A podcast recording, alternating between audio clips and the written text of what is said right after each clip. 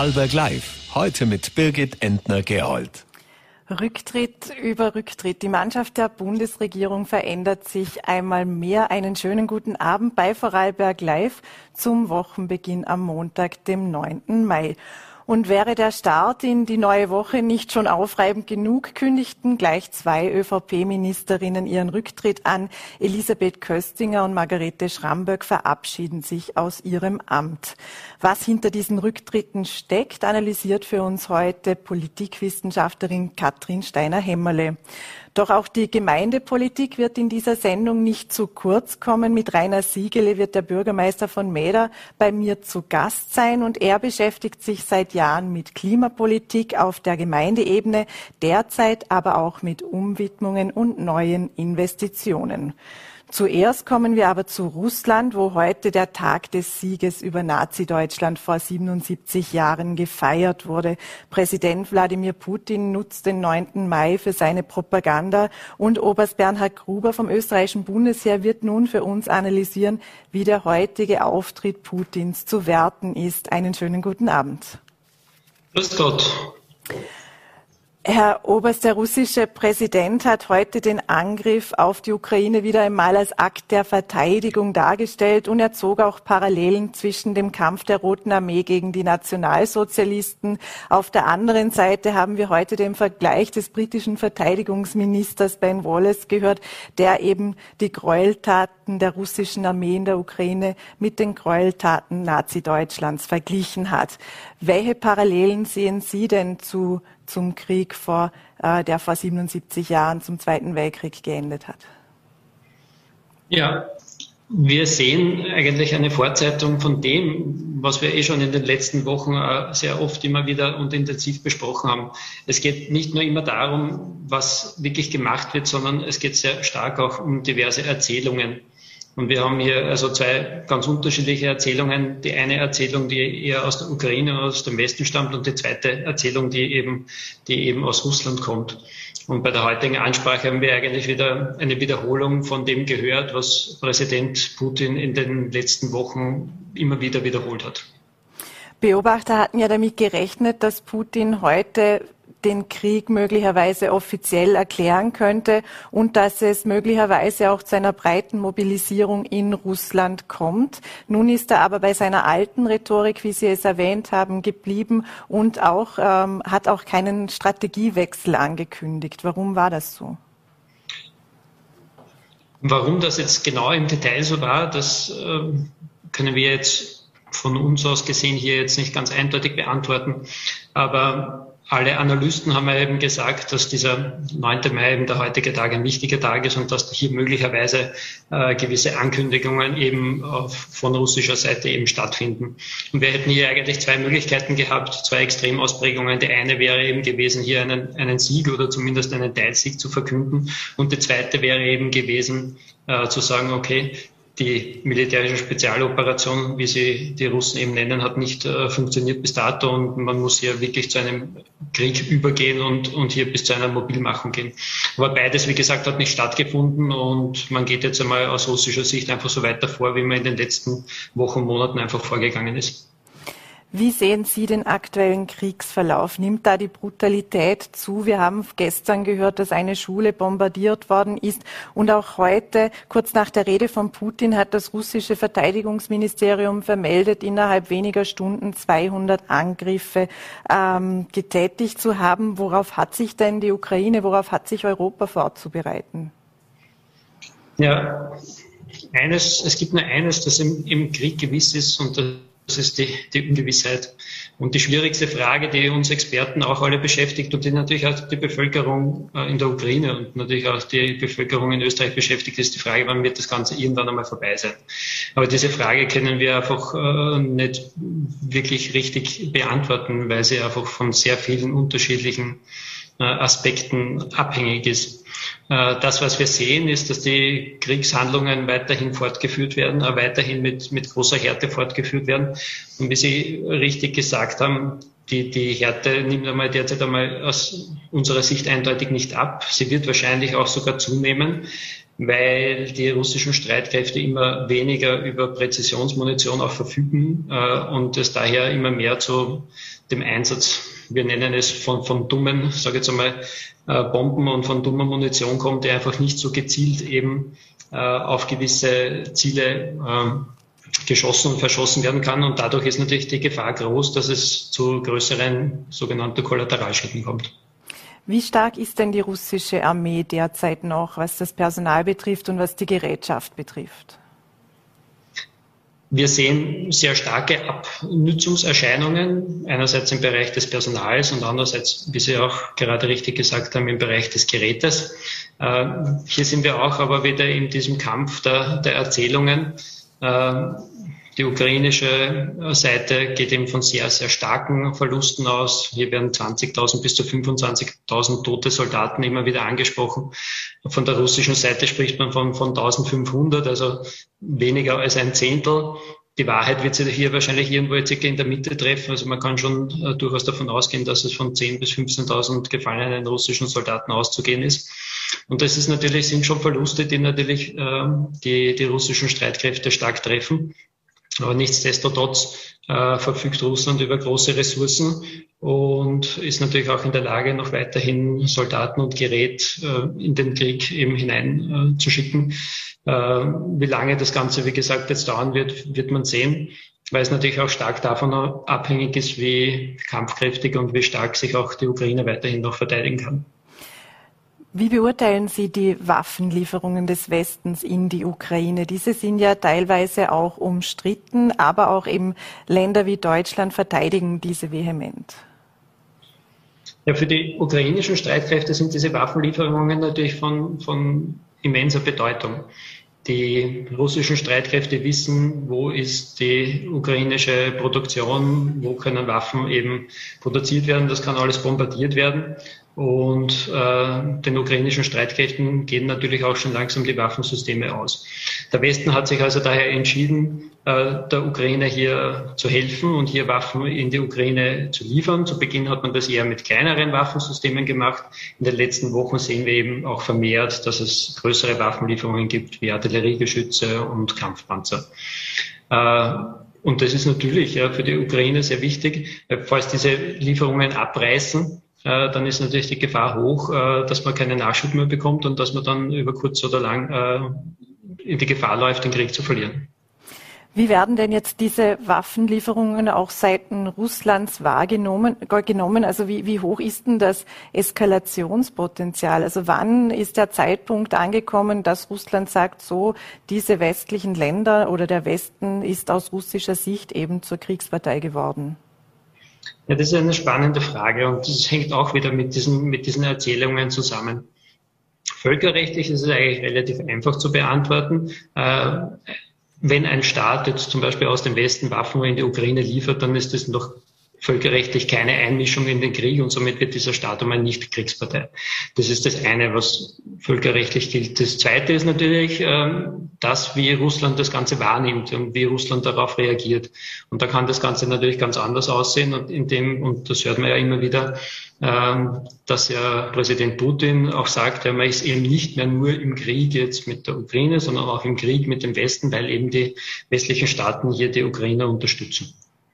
Ähm, Wladimir Putin hat auch die NATO wieder angesprochen und auch die Gefahr, die er sagt, die davon ausgehen würde. Die NATO ist ja eigentlich ein Verteidigungsbündnis, aber Putin meinte, ähm, die Gefahr an seinen Grenzen gesehen zu haben. Ähm, wie bewerten Sie denn nun auch die Vorhaben oder die Überlegungen in Finnland und Schweden der NATO beizutreten? Also wir haben es heute bei der, bei der Rede von Wladimir Putin gehört er hatte davon gesprochen, er hat angreifen müssen, um eben der Gefahr zuvorzukommen, dass eben die NATO oder die Ukraine Teile der Ukraine wieder angreift. Also hier insbesondere hat er natürlich die Krim und die, die Gebiete im Donbass angesprochen. Äh, dass das aus, aus westlicher Sicht äh, natürlich falsch ist, ist die eine Geschichte. Aber das andere ist ja eigentlich die, die, die Erzählung oder die Geschichte, mit der Putin gegenüber der eigenen Bevölkerung argumentiert. Und hier wird natürlich ein gewisses Feindbild eben aufgebaut, das eben die eigene Aggression eben äh, gerechtfertigen soll. Mhm. Auf Ihre Frage zurückkommend, was bedeutet das jetzt für Finnland und für Schweden? Äh, er hat sicherlich nicht damit gerechnet, ja, dass es möglicherweise zu einem NATO-Beitritt Finnlands und, und Schwedens kommt, denn er will ja immer das Näherrücken der NATO eben Richtung Russland verhindern. Und so wie es derzeit ausschaut, wenn es stimmt, und das werden wir in den nächsten Wochen sehen, wenn Finnland nun eben wirklich der NATO beitritt, dann hat äh, Russland einen Nachbarstaat, einen großen Nachbarstaat mit einer langen Grenze jetzt neben sich, der eben auch ein NATO-Staat ist. Und dadurch hat er eigentlich eines seiner Ziele eindeutig nicht erreicht. Wie groß ist denn das Eskalationspotenzial, wenn, wenn nun eben Finnland zum Beispiel der NATO beitritt oder wenn man jetzt nochmals ähm, auch die EU-Kommission sich anhört, sie will ja im Juli auch Stellung zum Beitrittsantrag der Ukraine beziehen? Ja, alle diese Handlungen bergen natürlich ein, ein, gewisses Risiko in sich, aber ich würde das jetzt hier auch nicht überbewerten. Äh, natürlich ist es für Putin eine, eine unter Anführungszeichen ja wieder eine, eine gute Nachricht, ja, wenn er wieder Informationen bekommt, die er wieder gegen den Westen verkaufen kann und die er wieder positiv gegenüber seiner eigenen Bevölkerung eben verkaufen kann. Aber nichtsdestotrotz, äh, ein Angriff auf einen EU-Staat, ein Angriff auf einen NATO-Staat würde natürlich zu einer kompletten Eskalation führen und, und äh, neue, neue Probleme auch natürlich für, für Putin aufmachen. Und beim derzeitigen Stand der Erfolge und beim derzeitigen Stand der, der russischen Streitkräfte gehe ich nicht davon aus, ja, dass er so einen Schritt derzeit wagen wird. Ja. Wie wahrscheinlich ist es denn, dass es noch zu irgendeinem Verhandlungserfolg kommt? Ja, das geht wieder sehr stark in, in die Frage, wann ist der Krieg vorbei? Und aus unserer Sicht schaut es derzeit so aus, dass wir hier derzeit beide äh, Parteien, also auch die Ukrainer und die russischen Streitkräfte, derzeit noch davon überzeugt sind, wenn sie weiterhin kämpfen, können sie ihre, ihre, ihre Ziele erreichen.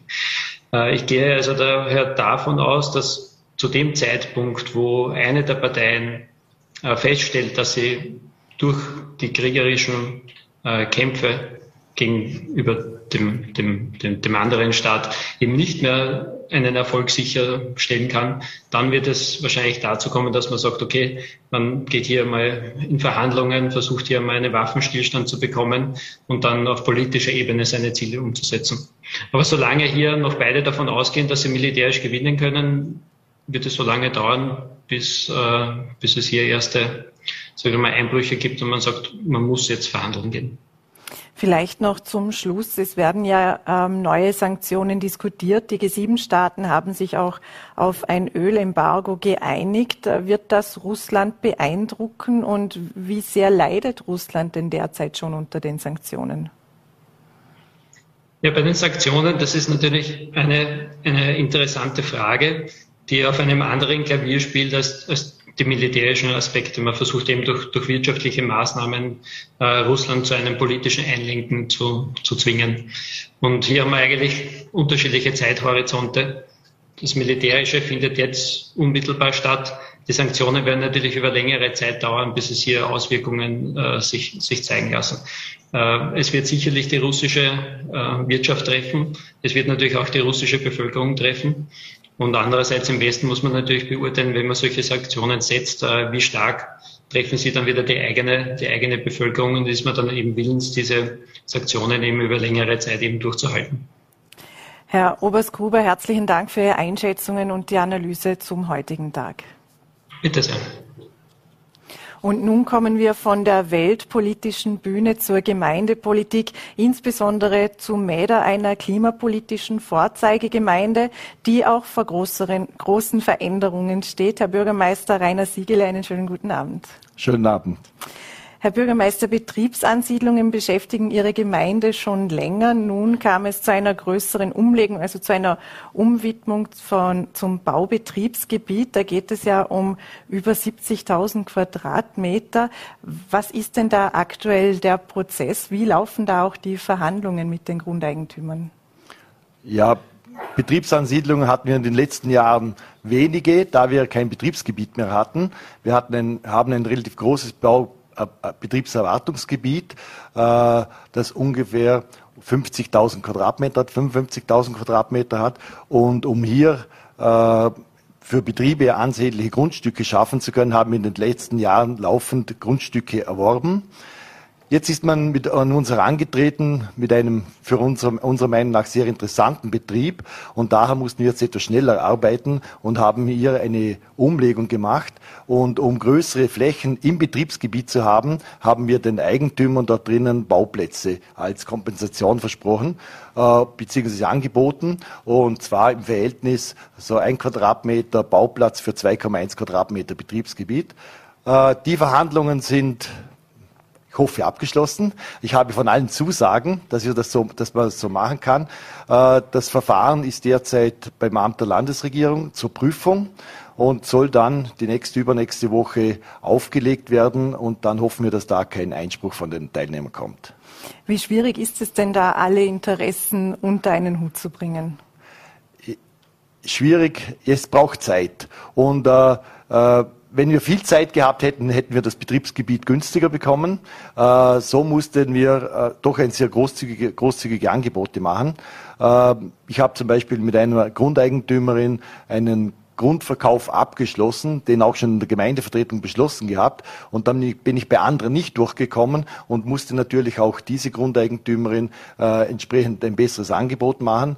Äh, sind Sie, hier reden wir von 70.000 Euro, mehr Preis, den wir bezahlt haben. Aber es müssen einfach alle gleich behandelt werden und es muss für alle gleich interessant sein. So, wie gesagt, die Verhandlungen ziehen sich jetzt über zwei Jahre hinweg und ich hoffe, dass wir bis im Sommer das alles unter Dach und Fach haben. Was bedeutet denn jetzt diese Umwidmung für die Gemeinde konkret? Also was ist da zu erwarten?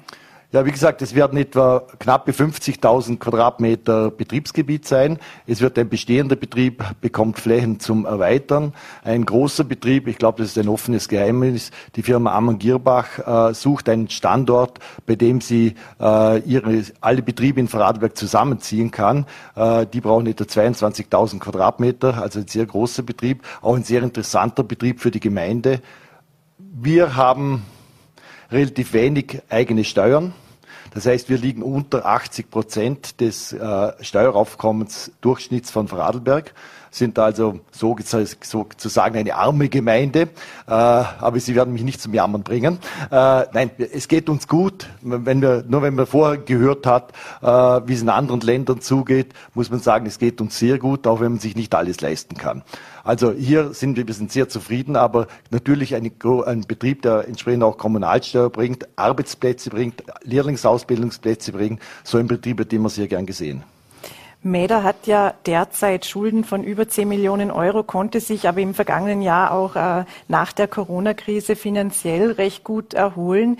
Wie blicken Sie denn auch äh, wenn, mit Blick auf das Budget in die Zukunft, da ja auch jetzt schon wieder die nächste Wirtschaftskrise droht? Das ist jetzt das dritte Budget, in das wir völlig blind hineingehen. Äh, das erste war 2020, da haben wir ein Budget gemacht und mussten das dann unter dem Jahr korrigieren, weil der größte Arbeitgeber in Meda äh, einen Zwangsausgleich hatte und somit äh, natürlich äh, hier sehr große Mittel ausgefallen sind. Da mussten wir korrigieren. Dann ist Corona gekommen, musste das Budget geändert werden. Äh, wir haben das Jahr 21 budgetiert aus Sicht von Corona. Es hat sich dann bundesweit viel besser entwickelt, als wir gedacht haben, als alle gedacht haben. Die Zahlen sind daher sehr, sehr viel besser ausgefallen. Wir sind jetzt wieder etwas positiver, optimistischer in das Jahr 22 gegangen, aber ähm, nicht so, dass wir gerade das Blaue vom Himmel gesehen hätten. Äh, wir haben da schon etwas Luft drinnen im Budget, äh, wobei das, Budget, das erste Quartal deutlich besser sich entwickelt hat, als man geplant hat. Das ist auch ein Problem im System. Äh, Teuerung, also Inflation, heißt mehr Steuereinnahmen, heißt mehr, heißt mehr Einnahmen für die Gemeinden. Auf der einen Seite. Auf der anderen Seite, wenn wir Baumaßnahmen setzen und wir müssen hier etwa 1,2 Millionen Euro in die Infrastruktur investieren, Wasser, Kanal, Straßenbau. Ähm, da wissen wir heute noch nicht einmal, ob wir Betriebe bekommen und wenn wir Betriebe, also wenn wir Firmen bekommen, die das umsetzen, was das kostet. Also da müsste gehen wir jetzt erst in die Ausschreibung. Kalkuliert sind mit 1,2 Millionen. Ob das hält, können wir heute nicht sagen. Gab es jetzt auch in der Krise äh, oder mit den Krisenbudgets, die Sie angesprochen haben, gab es da auch Momente, wo Sie sagen, wir müssen gewisse Projekte aufschieben? Mussten Sie irgendwo auf die Bremse drücken? Ja, wir haben nicht alle Projekte umgesetzt. Wir haben äh, das Projekt äh, Dorfzentrum verschoben, also die Planung verschoben. Die möchten wir heuer beginnen. Das, das starten wir jetzt dann. Äh, also wir haben schon Projekte zurückgeschoben, einfach um nicht alle Mittel auszuschöpfen, die budgetiert waren, die auch nicht gedeckt gewesen wären durch die Einnahmen. Die Studie zum Dorfzentrum ist jetzt ja auch im Budget, im aktuellen Budget der Gemeinde eingepreist. Äh, worum geht es in der Studie und was können die Bürgerinnen und Bürger in Mäder denn davon erwarten? Ja, Mäder ist geschichtlich gesehen ein Straßendorf ohne eigentliches Zentrum. Äh, aufgrund der Flächenwidmung, der Raumplanung, die man schon die letzten 30, 40 Jahre, mehr, schon 50 Jahre gemacht hat, äh, ist es uns gelungen, im Zentrum doch sehr ansehnliche Flächen zusammenzubekommen. Und wir möchten jetzt versuchen, dort sind auch die ganzen Schulen, Kinderbetreuungseinrichtungen, äh, wir möchten, und auch die Lebensmittelversorgung ist dort, wir möchten versuchen, diesem Zentrum mehr Leben einzuhauchen und sind jetzt auf der Suche nach ja, einfach nach Werkzeug, mit denen man das bewerkstelligen kann. Auch im Wissen, dass das beste Werkzeug natürlich der Mensch ist. Wir müssen einfach solche Aufenthaltsqualitäten dort schaffen, dass sich die Menschen dort gerne hinbegeben, dass sie sich wohlfühlen und, uh, und dann dort die Zeit verbringen. Ähm, ist steht auch ein Planungswettbewerb in der Gemeinde an, nämlich für die Volksschulturnhalle. Wird der heuer starten oder wie sieht da der Zeitplan aus? Ah, das glaube ich nicht, dass wir den heuer noch herbringen. Äh, es ist einfach zu viel anderes, andere Arbeit. Aber wir sind derzeit bereits dran, das Raumprogramm zusammenzuschreiben. Derzeit ist es noch ein Wunschprogramm. Äh, es wird nicht alles gehen, äh, was wir da, was wir, was, was da hereingekommen ist. Wir werden dann schauen müssen, was ist wirklich notwendig, was brauchen wir unbedingt. Was wir sicher brauchen ist, wir brauchen einfach für unsere für Volksschule eine Turnhalle. Wir brauchen auf jeden Fall neue Räumlichkeiten für die Schüler Ganztagsbetreuung. Äh, mit dem neuen Kinderbetreuungsgesetz werden wir auch Kleinkinderbetreuungsplätze neu schaffen müssen. Wir haben derzeit zwar vier Gruppen, äh, aber wir werden da zusätzliche Gruppen brauchen, weil äh, einfach noch mehr Leute die kleinen Kinder auch schon ab einem Jahr bei uns in den Hochburg geben. Die Stellungnahme vom Gemeindeverband, äh, zu der auch die VN morgen einen Bericht haben werden, ähm, da drinnen zum Kinderbetreuungsgesetz steht, dass es häufig Schwierigkeiten oder Herausforderungen gibt, Personal zu finden. Die zweite Frage ist natürlich auch, wie das, der Versorgungsauftrag der Gemeinden dann finanziell gedeckt wird. Was können Sie uns dazu aus der Praxis erzählen? Ja, das äh, Personal zu bekommen ist sehr schwierig, vor allem ausgebildetes Personal. Also äh, so Hilfskräfte ist da bekommen wir schon, aber wir hätten halt gerne lauter Pädagoginnen und Pädagogen, die wir da einsetzen können. Äh, ist unmöglich. Wir sind da momentan ja, halbwegs gut ausgestattet, aber eine der, eine der Damen ist, geht wieder in Karenz, also die fällt uns auch wieder raus. Also es ist immer so, äh, es sind oft sehr junge Damen und da ist es ganz, natürlich ganz natürlich, dass die nicht immer, immer bleiben. Äh, sicher das größere Problem als die Schaffung von Räumen. Solange man Räume kann man mit Geld schaffen, Personal, auch wenn die, meiner Meinung nach ist die Bezahlung nicht so schlecht, aber auch wenn man hier noch mehr tun würde, äh, ist trotzdem qualifiziertes Personal zu bekommen. Das dauert einfach Jahre, bis die Ausbildung aufgebaut ist, bis, die bis man genügend Personal hat, ist äh, sicher das größte Problem. Ein großes Projekt, vor dem die Gemeinde auch steht, ist die Entwicklung eben des räumlichen Entwicklungsplan und das Klimawandelanpassungskonzept. Was steckt denn da dahinter? Die Gemeinde ist ja bekannt als klimapolitisches Vorbild. Äh, sie sagen auch, sie ist ja auch CO2-neutral. Was, was macht denn die Gemeinde jetzt noch? Was kann sie noch tun? Ja, wir sind bei den gemeindeeigenen Gebäuden sind wir ziemlich auf Stand.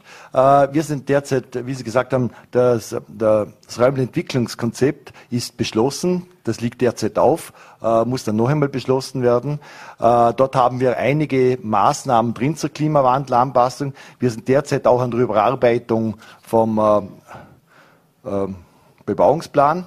Beim, Im Bebauungsplan wird zum Beispiel eine Maßnahme hineinkommen, dass Flachdächer ab einer bestimmten Größe zu begrünen sind, also verpflichtend. Solche Maßnahmen sollen dem Klimawandel natürlich helfen. Und wir sind in der Region dran. Wir möchten eine Klimawandelanpassungsregion werden. Ähm, das hat dann auch durchaus den Charme, dass wir damit äh, mit unseren Schweizer Partnern, mit denen wir im Aglo-Programm zusammen sind, eben diese Klimawandelanpassung im nächsten Aglo-Programm dann als Programm eingeben können. Es heißt ja immer wieder, Klimaschutz bedeutet auch Verzicht. Jetzt äh, sind Sie schon sehr lange engagiert mit der Gemeinde im Klima klimapolitischen Bereich. Wie viel mussten denn Ihre Bürgerinnen und Bürger bisher verzichten? Ich glaube nicht, dass sie allzu viel verzichtet haben. Im Übrigen wird Verzicht immer als etwas Negatives dargestellt. Ich verzichte zweimal im Jahr, einmal im Frühjahr auf Salat, bis der erste aus dem eigenen Garten kommt und einmal im Herbst auf Orangen und Mandarinen bis zum Nikolaus. Äh, und ich finde, dass, dass das danach so viel besser schmeckt, dass dann richtig ein Genuss, wenn man dann das erste Mal da hineinbeißt und, und das äh, zu sich nehmen kann. Also Verzicht aufschieben, äh, aufschieben, man muss nicht alles immer gleich haben. Das heißt auch, äh, ja, äh, Genusssteigerung zu haben. Oder ähm, wir waren in Dänemark Fahrradfahren anschauen, das ist nicht Verzicht. Das ist für die Bewegung. Ich mache meine Fitness gleich auf dem Weg zur Arbeit und wieder nach Hause und muss nicht, nicht nachher noch ins Fitnessstudio. Wenn wir jetzt auf die vergangenen 25 Jahre zurückblicken, was waren denn so klimapolitisch die wichtigsten Lernmomente für Sie? Ja, das überhaupt wichtigste Lernmoment war um die Jahrtausendwende, als der, als der Ölpreis bereits einmal über 100 Dollar war. Da habe ich gedacht, super, jetzt bekommen wir Rückenwind im Klimaschutz. Ja, zwei Jahre später war er wieder bei 30 Dollar und der Rückenwind war weg. Jetzt derzeit ist er wieder bei 100 Dollar oder etwas darüber. Äh, momentan schaut es so aus, dass jetzt der Kick äh, für den Klimaschutz kommt. Ich hoffe es äh, und dass das umso früher dass man den Klimaschutz beginnt, umso weniger schmerzhaft ist es. Äh, wenn man erst reagieren muss, dann wird es schmerzhaft. Und wenn man aber selber schon vorsorgt, dann äh, ist das quasi äh, eine Aufgabe, die wirtschaftsfördernd ist. Ich denke an die ganzen Photovoltaikflächen oder ich denke aber auch in Innerösterreich an die Windkraft und die ganzen erneuerbaren Energieträger, was die an Arbeitsplätze geschaffen haben. Herr Bürgermeister, Sie sind jetzt schon fast 30 Jahre lang im Amt und zählen so zu den längst dienenden Bürgermeistern im Land. Ähm, jetzt geht die Periode, die aktuelle, noch ein wenig, aber können Sie sich vorstellen, eine weitere Periode auch noch zu machen? Ich habe das bereits definitiv ausgeschlossen. Ich werde heuer im Herbst 65 Jahre alt und äh, Uh, Udo Jürgens hat gesungen, mit 66 fängt das Leben an und uh, ich glaube zwar nicht, dass ich etwas versäumt habe im Leben. Es ist ein ist auch ein wunderschöner Beruf. Man kann seine nächste Lebens, sein nächstes Lebensumfeld mitgestalten, aber er, er ist auch aufreibend, aufreibend und man wird auch abgenützt. Und ich glaube, es ist dann Zeit, dass dann vor der, nächst, vor der nächsten Wahl neue Leute ans, ans Ruder kommen und dem Ganzen neuen Schwung geben. Haben Sie schon einen Nachfolger, eine Nachfolgerin im Blick? Es gibt Kandidaten und wir werden ein geeignetes Auswahlverfahren äh, Anfang nächstes Jahr starten. Dann danke Ihnen sehr herzlich für Ihren Besuch im Studio. Einen schönen guten Abend noch. Herzlichen Dank, ebenfalls. Und Österreich kommt nicht zur Ruhe. Die Bundesregierung verändert sich ein weiteres Mal. ÖVP-Landwirtschafts- und Tourismusministerin Elisabeth Köstinger ist heute zurückgetreten, ebenso ÖVP-Wirtschaftsministerin Margarete Schramböck. All das passiert kurz vor dem Parteitag der Volkspartei am Samstag, bei dem Kanzler Karl Nehammer auch offiziell zum ÖVP-Chef gewählt wird. Zur Analyse dieser Ereignisse habe ich mich kurz vor der Sendung mit Politikwissenschaftlerin Katrin Steiner-Hämmerle unterhalten. Frau Steiner-Hämmerle, der letzte Ministerwechsel war im März, als Gesundheitsminister Wolfgang Mückstein zurückgetreten ist. Johannes Rauch folgte ihm damals nach. Nun stehen wir Anfang Mai schon wieder vor zwei weiteren Rücktritten. Wie sicher ist denn diese Regierung noch? Also wir erleben heute Rücktritt 13 und 14 in dieser Bundesregierung. Das ist tatsächlich eine hohe Anzahl.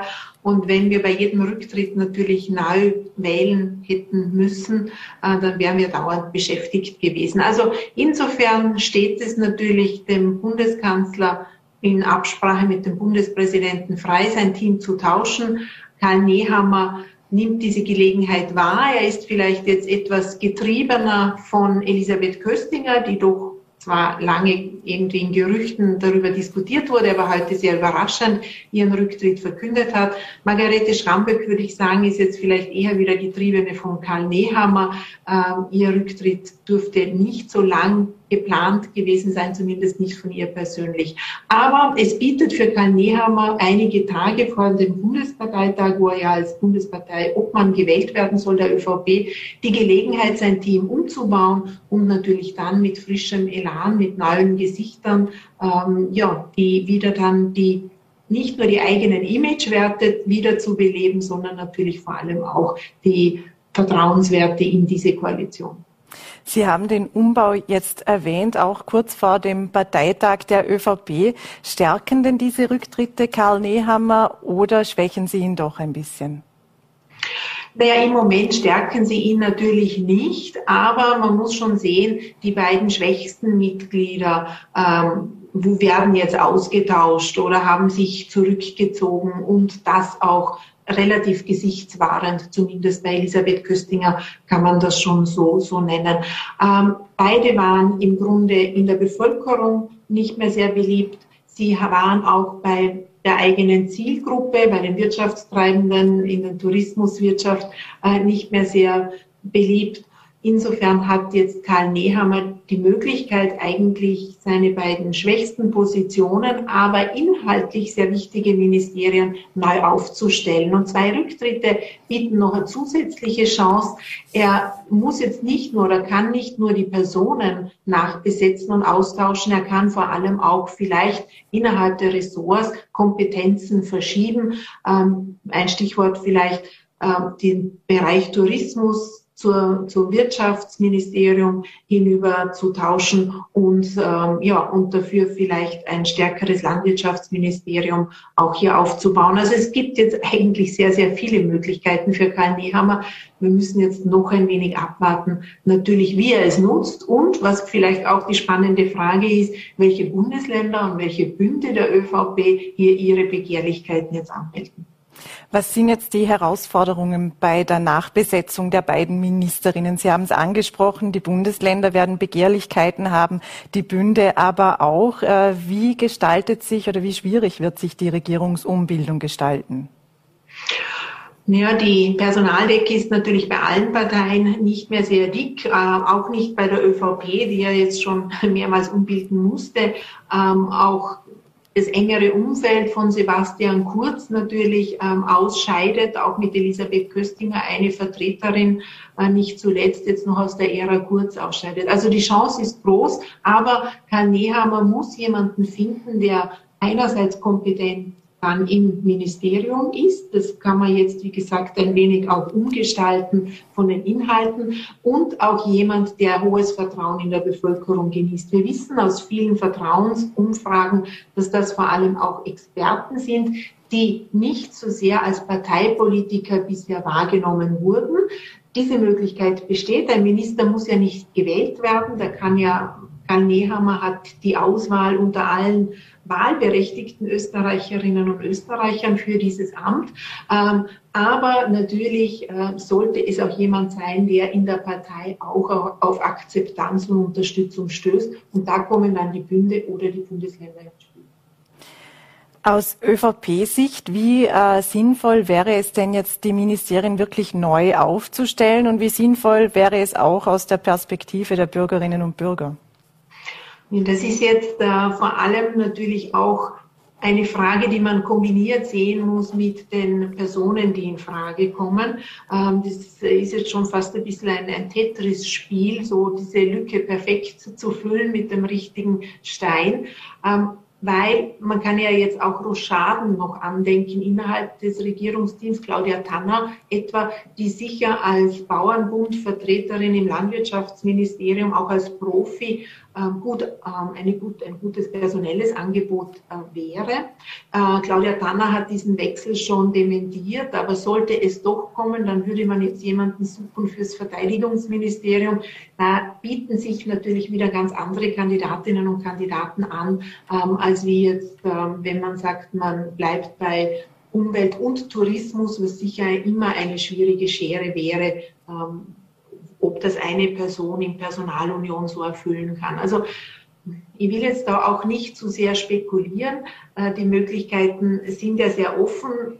Es ist natürlich klar, dass ähm, das Geschlecht vielleicht eine Rolle spielt auch. Sebastian Kurz hat damals das weiblichste Regierungsteam aller Zeiten präsentiert. Das war natürlich auch insofern wichtig, weil es ähm, suggeriert, dass man die Zeichen der Zeit zur Gleichberechtigung erkannt hat. Es ist sehr schwer, zwei Frauen gegen beispielsweise zwei Männer auszutauschen. Ähm, da muss man natürlich eben neben der inhaltlichen Kompetenz auch mitbedenken in vier Bundesländern stehen Wahlen an. Da ist jetzt vielleicht die Kärntner ÖVP nicht gerade die wichtigste Landesorganisation. Elisabeth Köstinger ist ja eine Kärntnerin, aber die Tiroler werden ganz sicher ein Regierungsmitglied wieder nominieren wollen. Bei ihnen wird gewählt, ähm, aber auch Salzburg wählt. Niederösterreich ist, glaube ich, im Moment sehr gut aufgestellt in dieser Bundesregierung, aber ist gleichzeitig auch die wichtigste Wahl im Flug. Wie präsent ist denn Sebastian Kurz jetzt noch in der ÖVP? Von seinem Ursprungsteam sind jetzt noch ähm, wenige Ministerinnen und Minister übrig. Susanne Raab, Caroline Edstadler, Alexander Schallenberg und eben auch Claudia Tanner. Sebastian Kurz selbst tritt in den vergangenen Tagen und Wochen ja immer wieder auf, um zu sagen, dass er nicht mehr in die Politik zurückkehren wird. Wie präsent ist er aber in dieser ganzen Gemengelage jetzt noch? Ja, allein dieses oft Nachfragen, ob er denn zurückkommen könnte, zeigt ja, dass er noch sehr präsent ist, zumindest im öffentlichen Bewusstsein. Auch äh, der Dank der beiden Ministerinnen jetzt galt ja immer explizit Sebastian Kurz. Es war auch bei beiden eigentlich Abschiedsstatements war es der meistgenannte Name. Das zeigt schon auch, dass ähm, diese Erinnerung zumindest an diese Zeit noch sehr präsent ist und vor allem an den Erfolg in dieser Zeit. Ähm, aber natürlich muss es Karl Nehammer am Herzen liegen, dass er neue Signale setzt, dass er sich emanzipiert, auch von Sebastian Kurz, dass er Blöcke einschlägt inhaltlich. Das gelingt ihm natürlich jetzt leichter mit auch neuen Personen. Ähm, und ich glaube, es war auch deshalb kein Zufall, dass auch äh, Laura Sachslehner immer wieder genannt wurde bei derartigen Rücktrittsgerüchten. Auch sie hat natürlich dementiert. Ähm, aber es geht einfach wirklich darum, Partei, aber auch Regierungsteam ganz neu aufzustellen. Ähm, Claudia, äh, Laura Sachs-Lehner war natürlich ein Versuch in diese Richtung, aber sie hat sich bisher hier noch zu wenig durchgesetzt. Aber Karl Nehammer muss eines signalisieren, er hat kompetente Personen, er hat vor allem auch Personen, denen die Bevölkerung und die Partei vertraut, die Rückhalt genießen, ähm, aber vor allem auch, er findet Personen, die mit dieser Ära kurz nicht zu sehr in Verbindung gebracht wie realistisch ist es denn, dass Karl Nehammer wieder in die früheren Sphären von Sebastian Kurz in den Umfragen, aber auch in den Wahlergebnissen zurückkehrt? Derzeit liegt ja die ÖVP bei rund 25 Prozent in den Umfragen. Also wir sehen nur eines, dass äh, die Wählerinnen und Wähler eigentlich sehr sich schnell in ihren Prioritäten und Präferenzen verändern. Äh, wir nennen das in der Politikwissenschaft eine hohe Volatilität, also Wahlverhalten ähm, Sagen wir es umgekehrt, Wählerinnen und Wähler sind eine sehr untreue Gesellschaft geworden. Äh, sie wechseln sehr rasch, stimmungsgetrieben, themengetrieben, personenabhängig natürlich. Stammwählerschaft, so wie es noch bis in die 80er Jahre üblich war, gibt es eigentlich kaum, dass man das Leben lang die gleiche Partei auf allen Ebenen wählt. Ähm, also ich möchte nicht ausschließen, dass natürlich auch die ÖVP wieder auf Platz eins vorstoßen kann. Ähm, allerdings gibt es natürlich viele Faktoren, die sie selber nicht beeinflussen können für einen derartigen Erfolg.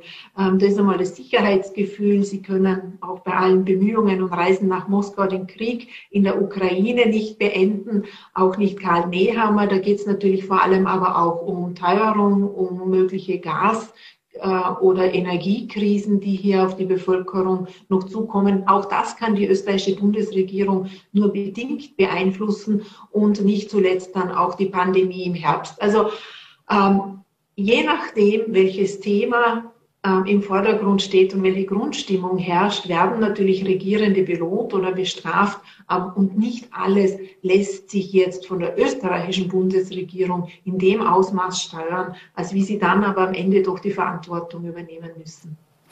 Was bedeuten die Rücktritte denn nun in der Zusammenarbeit mit den Grünen? Ich ähm, würde mal vermuten, dass bei allen freundlichen Worten, die jetzt natürlich beiden Ministerinnen äh, im Abschied mitgegeben werden von allen Regierungsmitgliedern, ähm, die Trauer gerade um Elisabeth Köstinger nicht so groß ist. Sie hat doch sehr stark Klientelpolitik aber auch Parteipolitik in manchen ihren Äußerungen in den Vordergrund gestellt und hat hier ähm, auch den Koalitionspartner eigentlich selten geschont. Also insofern, glaube ich, werden die Grünen Elisabeth Köstinger nicht so stark vermissen. Hängt natürlich davon ab, wer er nachfolgt. Ähm, und auch Margarete Schramböck war ja ähm, keine Partnerin jetzt für die Grünen. Also bei Elisabeth Köstinger, da galt es natürlich vor allem äh, beim Thema äh, Tierschutz oder auch beim Thema eigentlich ökologische Landwirtschaft, Klimaschutz, wo sie ja zuvor zuständig war im Kabinett Kurz I. Ähm, da galt sie eigentlich als nicht sehr ähm, einsetzt, äh, hat sie sich nicht sehr stark eingesetzt und bei Margarete Schramböck auch hier waren jetzt die Themen, die mit den Grünen äh, in Übereinstimmung sind, äh, nicht sehr im Vordergrund. Aber man muss natürlich auch immer sagen, hinten nach weiß man, ob was Besseres nachgekommen ist oder nicht. Ähm, das können jetzt auch die Grünen noch nicht wissen. Aber ich würde davon ausgehen, die Trauer ist nicht sehr groß. Aber so wie sich's gehört, auch vom Anstand, äh, selbstverständlich sind verabschiedende Worte immer sehr freundlich. Ich sage immer, nie ist ein Politiker so beliebt, als in dem Moment, wo er sich zurückzieht. Und ich glaube, das sind Elisabeth Köstinger und Margarete Schramböck nicht die Einzigen, die das so erleben haben. Die Opposition hat heute damit so reagiert, dass sie sagten, die Bundesregierung müsse wieder Ruhe in das Chaos bringen. SPÖ und FPÖ glauben, dass das mit Neuwahlen ähm, gemacht werden soll. Überrascht Sie die Forderung nach Neuwahlen? Nein, natürlich nicht. Also Oppositionsparteien müssen das fordern, aber sie fordern es natürlich, weil diese Regierung im Moment laut Umfragen nur noch ein Drittel der Österreicherinnen und Österreicher wieder wählen würde. Ähm, das können wir jetzt nicht sagen, es gibt keinen Wahlkampf, aber natürlich ist hat basiert diese oder fußt diese ähm, Regierung im Moment nicht auf einer Mehrheit in der Stimmung der Bevölkerung. Also die Chance, eine Regierung zu bilden, ähm, ohne die ÖVP ist für ähm, die SPÖ so groß wie noch nie. Sie liegen in manchen Umfragen, in vielen Umfragen auch auf Platz eins. Also sie müssen natürlich diese Chance äh, ergreifen. Und auch die FPÖ hat relativ gute Umfragen, wenn man bedenkt nach Ibiza und allem, was passiert ist. Also auch sie würden sich höchstwahrscheinlich verbessern. Aber Unbekannte sind natürlich, wer geht als Spitzenkandidat in diese Wahl, welches Thema ist in ein paar Monaten dann wirklich steht im Vordergrund und auf welche Stimmung in der Bevölkerung ähm, trifft dieses Thema. Und das können wir in dem Sinn heute nicht sagen, wer wirklich profitieren würde. Aber was wir wissen, weder die Grünen noch die ÖVP haben Interesse, diese Koalition äh, zu platzen zu lassen, in vorzeitige Neuwahlen zu gehen. Und insofern rechne ich damit, dass diese Regierung auch weiterarbeiten wird und stabil bleiben wird. Katrin Steiner-Hämmerle, herzlichen Dank für Ihre Zeit und für die Analyse. Sehr gerne. Schöne Grüße nach Bregenz. Und wieder einmal liegt ein ereignisreicher Tag hinter uns. Mit Vorarlberg Live sind wir morgen wieder für Sie da auf VNAT, Voller.at und Ländle TV. Und nach diesem turbulenten Wochenstart wünsche ich Ihnen, dass Sie zumindest diesen Abend ruhig ausklingen lassen können.